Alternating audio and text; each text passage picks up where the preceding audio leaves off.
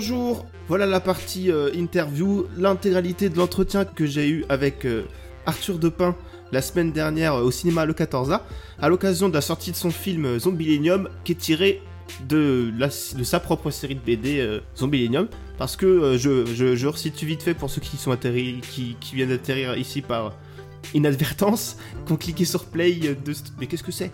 Et ils arrivent, ils se disent, ils savent pas. Du coup, Arthur Depin, c'est un auteur de BD, auteur euh, illustrateur de, BD. Vous avez peut-être déjà feuilleté une de ses séries, euh, telle Péché Mignon ou euh, La Marche des Crabes, ou encore évidemment Zombilenium. Donc voilà, c'est euh, la, première interview OSEF. Je sais pas s'il y en aura d'autres, forcément c'est pas parfait, j'espère quand même que ça vous plaira. J'ai essayé de savoir comment et pourquoi on, adaptait une BD en film, quelles, étaient les problématiques qu'on pouvait y trouver, euh, ses influences, ses références. On a aussi un peu parlé d'animation euh, française. Française, à chaque fois que je dis française, ça c'est comme quand on voit un logo bleu blanc rouge, on pense tout de suite au FN. Bah dès que je dis c'est pas un bon, on s'en fout. Bref, je vous propose d'écouter ça tout de suite en espérant que ça vous plaise. Bonne écoute à toutes et à tous. Play, let's go. Banco. 1, 2. Très bien. Et. Et du coup, mes questions. Bah déjà, merci euh, beaucoup. Bah, je t'en prie. Alors, première question. Votre premier fait d'armes reconnu, on va dire, c'était un court métrage en flash, La Révolution des, des crabes en 2004. Mhm. Un jour, un gamin a arraché les pattes de l'un d'entre nous. Le pauvre a tourné en rond pendant des mois. Mais à quelque chose, malheur est bon, et à mesure qu'il tournait, le crabe réfléchissait. Et il est devenu philosophe. Enfin, disons, un peu moins bête que les autres. Il a compris beaucoup de choses sur notre condition. Et il nous a dit ceci. Les tourteaux savent tourner, mais ne vont nulle part. Nous, on va tout droit, mais au moins, on va quelque part. Et il va falloir 13 ans après ce, court métrage pour qu'un long métrage arrive au cinéma. Mhm. Euh, Du coup, euh, est-ce que euh, votre envie première c'était de, de raconter vos histoires au cinéma ou et du coup la BD ça vous a permis de raconter vos histoires mais avec moins de contraintes? Ou c'est juste une opportunité qui s'est présentée euh Non, c'est plus. euh, bon, je dirais, c'est un peu des deux, mais c'est vrai que euh, après les, enfin, les crabes était mon troisième court métrage. Et c'est vrai que j'ai commencé à éprouver une sorte de pas de lassitude, mais de, enfin disons que c'est très compliqué que ce soit long ou court métrage de trouver des financements. Et en fait, il y a plus de temps consacré à ça qu'à la fabrication du film lui-même. Et je pense que j'ai finalement bifurqué vers l'illustration et la BD parce que c'était plus spontané et qu'il n'y avait pas besoin de, de faire de dossier, de, de ramper devant 40 000 personnes pour démarrer. En fait, la BD, il n'y a qu'un éditeur à convaincre. Et une fois qu'il dit oui, bah, c'est bon, on peut, on peut même d'ailleurs se, se- se mettre à bosser euh, tout seul chez soi. Ouais. Donc, euh, donc je pense que c'est voilà, j'avais besoin de raconter des histoires et j'étais peut-être, euh, je me suis dit si je commence à chaque fois à passer deux ans de, de procédures et de, commissions et de machin, euh, je vais finir par par, par me, me lasser. Et, et donc c'est pour ça que j'ai finalement bifurqué vers la BD. Et ce qui est amusant, c'est que c'est par le biais d'une de ces BD finalement Ouais. que je suis revenu à l'animation. Du coup, quelle a été euh, la plus grande difficulté euh, auquel vous ne seriez pas forcément attendu en passant du coup de votre format euh, habituel au long format d'animation Alors en fait, la, la grande difficulté, ça n'a pas été de travailler en équipe. En fait, ça, c'était même Ouais. plutôt la bonne surprise. Euh, ça me faisait très peur au début. J'avais déjà travaillé avec des petites équipes hein, de, de 4-5 personnes maximum, mais là, tout d'un coup, euh, on était très nombreux. Et en fait, au contraire, j'ai découvert que vraiment, c'était très profitable pour tout le monde, pour le film. C'est-à-dire que voilà, les, les gens, de toute façon, il faut, faut les diriger. Et puis parfois, les, les gens avec qui on travaille peuvent donner leur avis, et parfois, c'est des bons avis aussi. Donc, euh, donc il y a vraiment tous les, tous les avantages du travail en équipe. Non, ce qui était dur, c'était l'écriture. C'était écrire le scénario. Je crois que ça, en tout, ça a dû prendre à peu près deux ans. Ouais, l'adaptation. euh, L'adaptation, bah, qui est à la fois une adaptation. Enfin, oui, c'est une adaptation, mais on est avec euh, Alexis, on a décidé de repartir de zéro. Alors d'abord, j'ai passé à peu près euh, 8-9 mois à essayer d'adapter, mais d'être fidèle au tome 1 de la BD, mais en fait pour réaliser que c'était impossible en termes de temps, en termes de narration, en termes de héros. C'est pour ça que le, héros de la BD est différent du héros du film. Et puis pour finalement partir vers une histoire originale, en gardant l'univers, mais en partant d'une histoire euh, originale. Et même là, c'était aussi assez assez difficile. Enfin, c'était même peut-être le seul la seule phase dans le film où avec euh, entre nous réalisateurs et notre producteur, c'était parfois un peu houleux parce qu'on avait effectivement pas forcément les mêmes envies au même moment.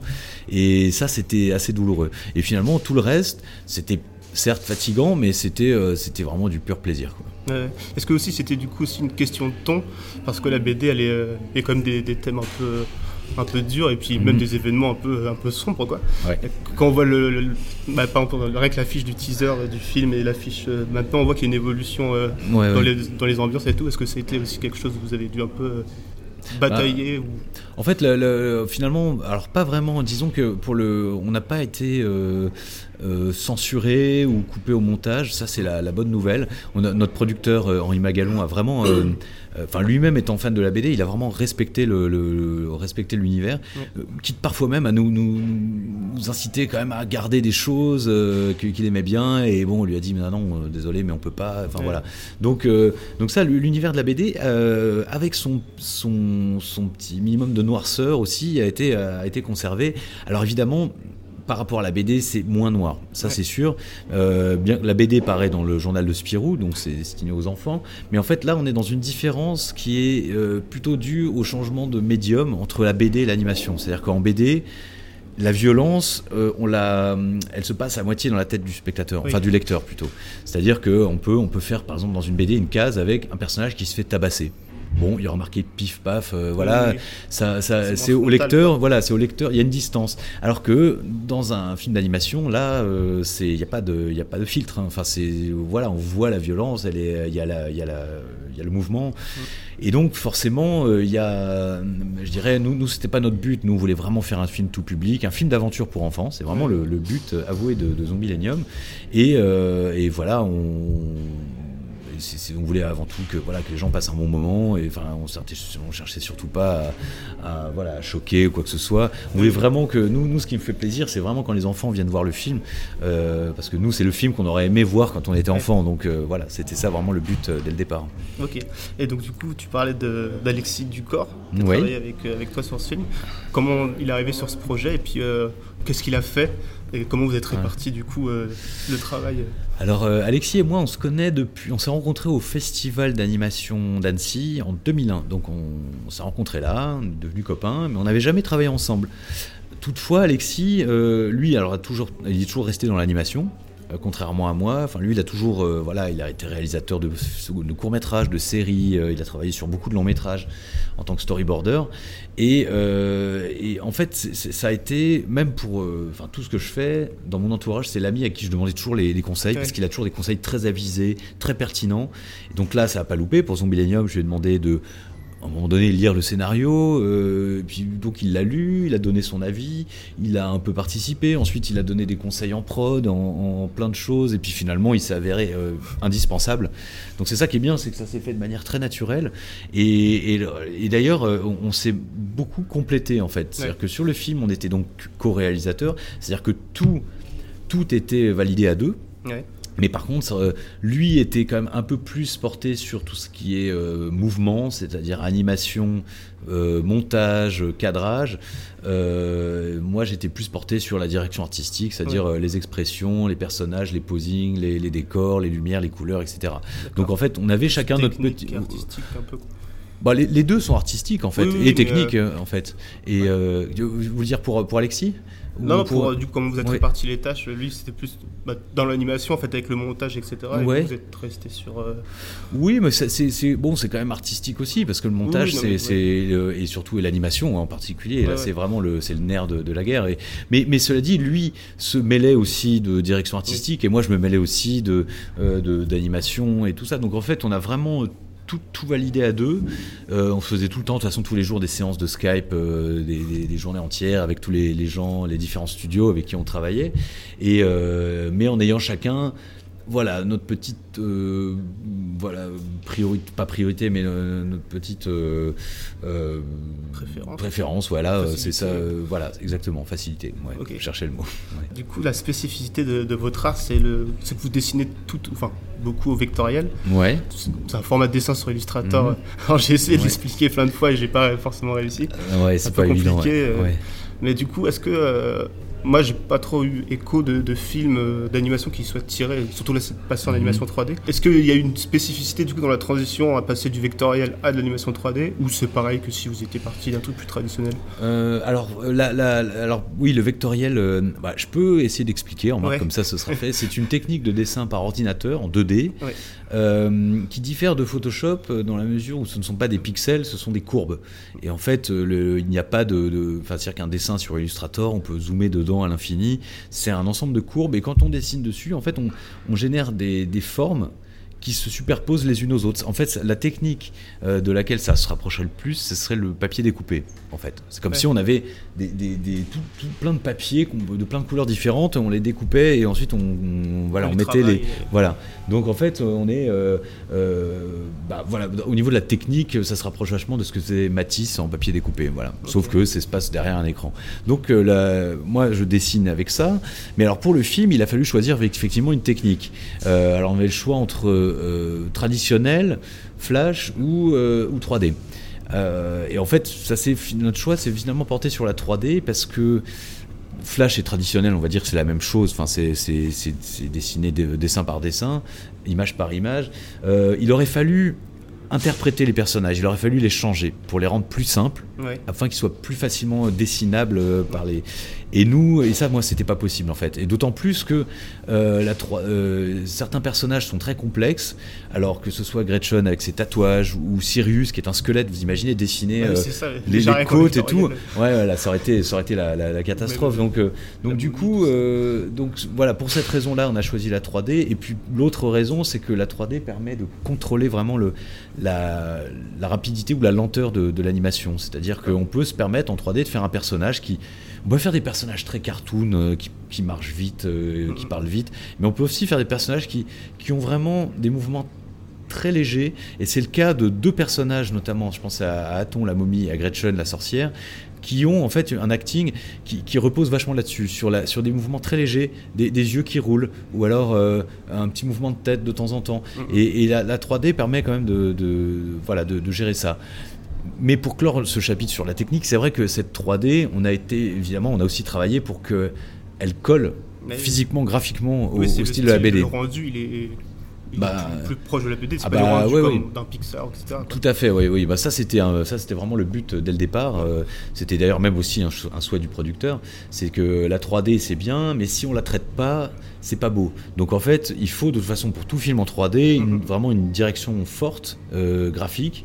Et nous, donc on a de toute façon on choisit de, de coller le plus, du plus près possible à la BD. Donc c'est-à-dire que euh, chaque ombre, chaque point lumineux, euh, chaque euh, ligne est, est contrôlée. Enfin, rien n'est au hasard et vraiment, on a essayé de faire en sorte que ce soit, euh, voilà, comme, comme si c'était la BD mais qui s'anime, quoi.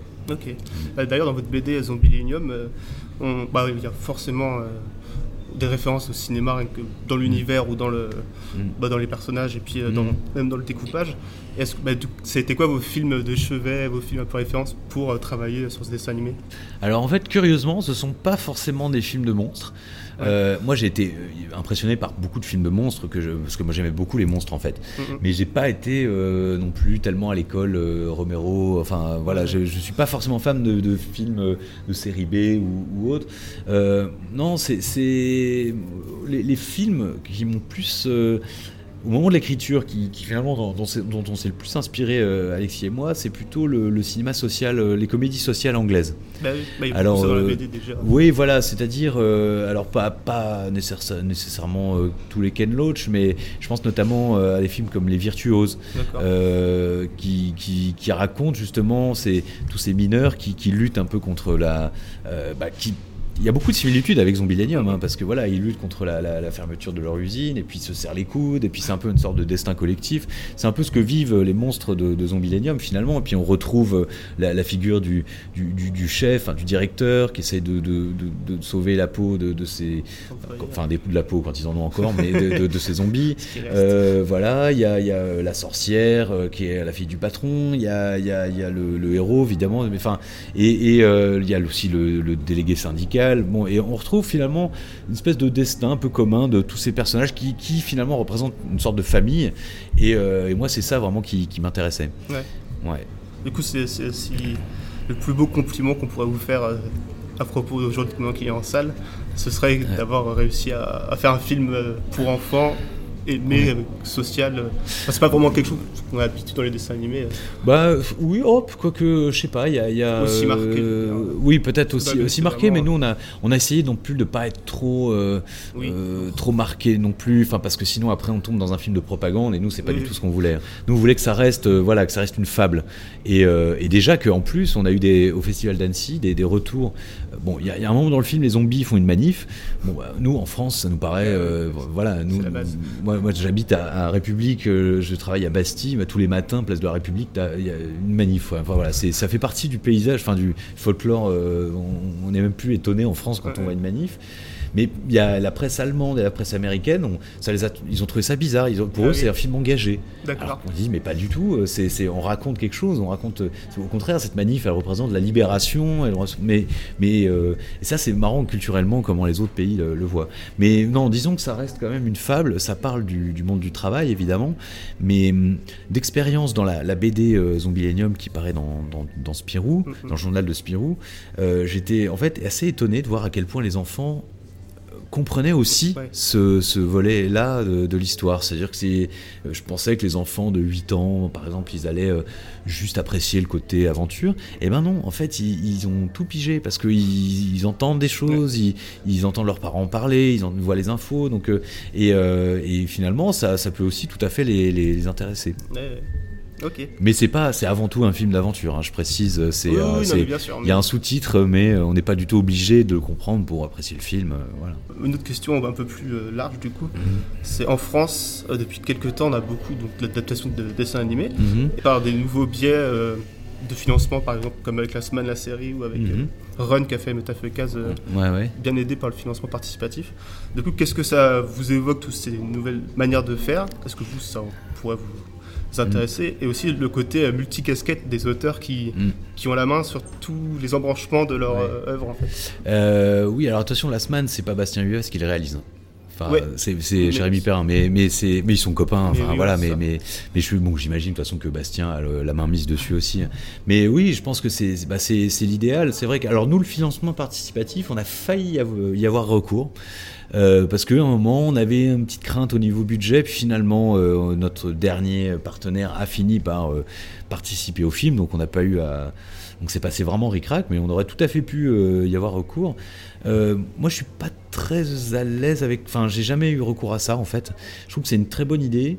Euh, ça m'est arrivé aussi plein de fois de, financer des, des bah, même la semaine hein, quand ils mm-hmm. étaient euh, un peu en difficulté. Donc, euh, parce que oui, on a envie de, faire partie du projet et c'est une super chose. Ça permet qu'il y ait des voilà, il y a des, des, projets qui voient le jour.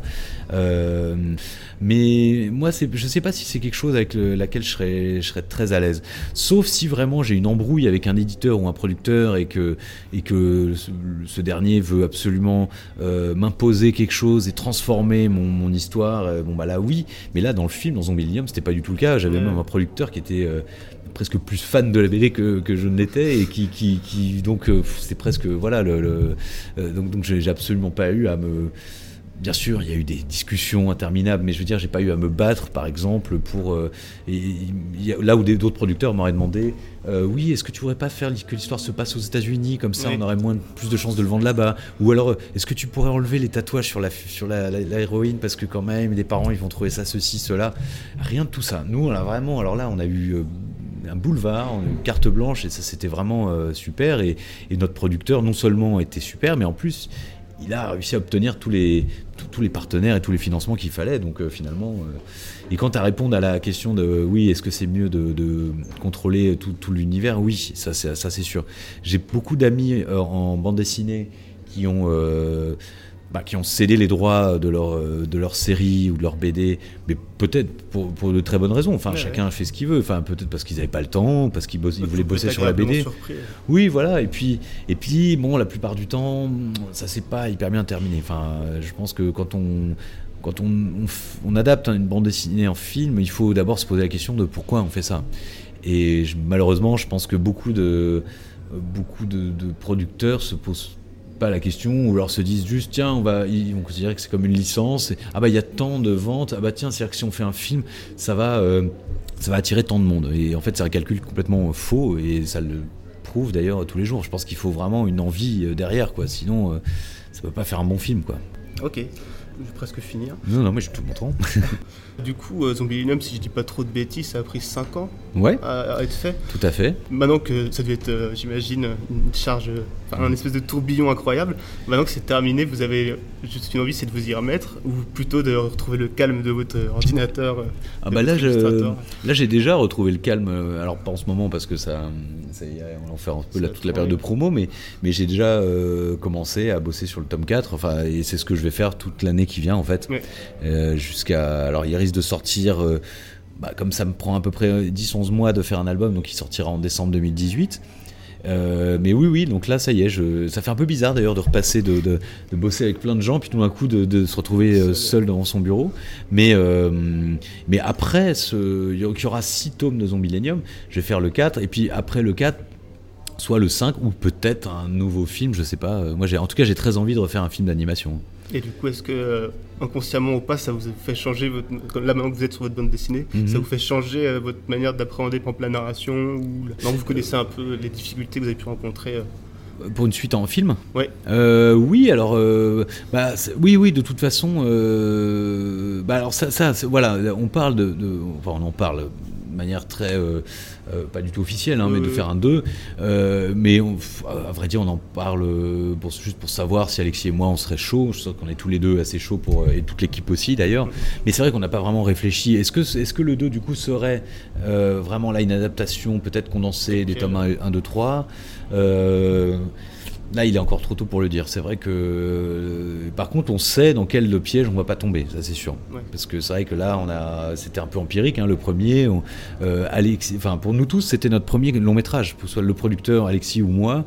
C'était la première Ah oui. fois qu'on faisait un, notre producteur en tant que producteur délégué et Alexis et moi en tant que réalisateur. Euh, donc bon, quelque part, c'était c'était un peu impressionnant. Évidemment, on- parfois on est tombé un peu dans les dans les dans- voilà dans les petits pièges quoi. Mais heureusement, on a donc on a appris et je pense que du coup, on, maintenant ça, si on fait un 2, ça ira peut- peut-être plus vite quoi. Et du coup, ça imprègne pas toi ta manière de travailler sur ta BD. euh. La BD, ça reste quand même quelque chose à part. euh? Oui, ça reste, ça reste à part. Et puis c'est vrai que ça, ça, a- on se pose pas les, les- on se pose pas les mêmes questions. Enfin, les questions qu'on s'est posées en termes de euh, pour le film, c'était voilà, c'était surtout le montage, le cadrage, l'écriture. euh, euh, là, c'est- complètement différent dans la BD. Voilà. Donc euh, à partir du moment où en BD, moi j'ai finalement, un- euh, je travaille avec euh, une mise en page assez classique. euh, avec quatre strips découpés comme ça et donc finalement, ça, ça, voilà, ça se passe plutôt bien et voilà, les, les- ça reste assez différent quand même de, de l'anime. Ouais. Ok. J'avais une question un peu Ouais. bête, c'était si vous aviez plus peur des monstres ou des, ou des grands 8. Ah, ah bah des, des grands 8, euh, complètement. euh, Je déteste ça. En fait, déjà que je suis pas un énorme fan de parcs d'attractions et les grands 8, euh, et, et je trouve ça même. Enfin, euh, je, sais que ça plaît aux gens, mais Mhm. de mon côté, je sais que j'ai plus tellement envie d'y aller parce que tous les parcs d'attractions, même Disney maintenant, sont un, font un peu de la surenchère pour avoir le, le grand 8 le plus flippant. La dernière fois que j'étais à Disney avec mon neveu et ma nièce, j'ai fait la tour, la, la tour où on, on est lâché. Ah oui. Mais il y a, on voit rien, il fait noir et on est juste lâché. Mais c'est horrible. Enfin, je, je comprends pas le, le plaisir qu'on peut avoir. À... Enfin, apparemment, beaucoup de gens ont du plaisir là-dedans. Même mon Ouais, neveu et ma nièce, ils étaient morts de rire. Mais, mais moi, je suis ressorti, j'étais bleu, euh, j'étais j'ai envie de vomir. Mais bon, euh, mais oui, effectivement. Par contre, les monstres, euh, bah, les monstres, j'ai toujours adoré ça. hein. De toute façon, euh, voilà. Donc, euh, donc la question est assez facile à répondre pour moi, quoi. Euh, bah, du coup, une dernière question, vu que euh, mon, mon émission, ça traite un peu des films euh, hors blockbuster. Ouais, Est-ce que vous, vous auriez un, un film à conseiller, ou c'est peut-être une BD, mais qui n'a pas la renommée Mhm. que vous, vous lui donnez dans votre cœur un film, un vieux, Ou récent. ce que vous voulez, vraiment. un film qui, que moi j'aime bien, mais qui est pas très connu. Oui, voilà. Alors, bah, euh, bah, oui, j'a- j'aurais envie de citer euh, euh, Les Virtuoses pour ceux qui l'ont pas vu, parce que c'est quand même un, quand même un excellent film. Il y a un autre film d'ailleurs qui est pareil avec c'est La Grande Séduction, qui est un film québécois, qui, est, qui, est, bon, qui a eu du succès en France. hein. Ils ont même fait un remake, euh, mais bon, ça, je n'ai pas voulu le voir. Mais qui est, voilà, celle-là, ça raconte une petite bourgade qui essaye de, de, de, faire venir un médecin pour pouvoir, euh, ne- pour que l'usine ne ferme pas. On retrouve un peu la, le- voilà, le, La le- figure la sociale. figure de la femme ouais, sociale avec cette toujours cette espèce de, de famille de, gens comme ça très proches les uns des autres qui essaient de bah voilà de, de- lutter contre le destin. Donc ça c'est vrai que c'est des films que, que j'aime beaucoup. Sinon euh, non alors euh, j'ai retrouvé le film euh, qui alors je pense que c'est un nanar mais le film qui m'a un des films qui m'a fait aimer les monstres c'est un film que j'ai vu quand j'étais je devais avoir euh, 13 ans 12-13 ans, un film des années 90, début des années 90, qui s'appelait Cabal, euh, dans lequel joue euh, John Carpenter d'ailleurs, et, en anglais ça s'appelle Nightbreed, et euh, en fait c'est un film, je pense, complètement disparu des radars, mais c'est un film avec, pareil, là aussi, une un type qui se réfugie dans un cimetière, il découvre que sous le cimetière, il y a une communauté de monstres. Et en fait, dans ce film, c'est les monstres, ils, ont tous des gueules pas possibles, ils sont vraiment géniaux. Et, euh, le, maquillage est vraiment excellent. Et, et en fait, pareil, le, le- finalement, on découvre que ces monstres, en fait, ils sont sympas et que c'est vraiment les humains au dehors qui, sont des, pourritures. Et je pense que ce film fait partie de ceux qui m'ont un peu, euh, euh, enfin, inconsciemment euh, inspiré pour pour Zombielenium parce que ça raconte aussi, euh, encore une fois, une, une communauté, quoi. Et donc euh, voilà, donc c'est, c'est- je je sais pas si je pourrais conseiller de le voir parce que c'est un, euh, mais en tout cas pour ceux qui l'ont vu, euh, peut-être revoyez-le parce que c'est c'est assez amusant quoi. Ok. Bah, euh, en tout cas, merci beaucoup. Eh ben de rien, Bah, merci à toi. Et puis, bah, j'irai voir le film mercredi. Eh ben, avec grand plaisir. Félicitations. Merci. Ça, ça dure combien de temps là? Euh, J'imagine une vingtaine. Ah, 25 minutes, ouais. Ah oui. Ouais, C'est bon. c'est nickel, ouais, ouais, ouais. Et voilà. C'est ainsi que cette interview se termine. Merci d'avoir écouté. Si vous êtes encore là, déjà bravo. Ensuite, c'est peut-être que l'épisode vous a plu. Si c'est le cas, n'hésitez pas à m'en faire part euh, sur euh, les réseaux sociaux, sur iTunes, Apple Podcast, etc. Je vous invite aussi à écouter la première partie de cet épisode où je parle du film, si vous l'avez manqué. Quant à moi, je vous dis à la semaine prochaine. Allez au cinéma, écoutez des podcasts, vivez votre vie, faites vos bails, et puis... Euh, vogue la galère. Allez, salut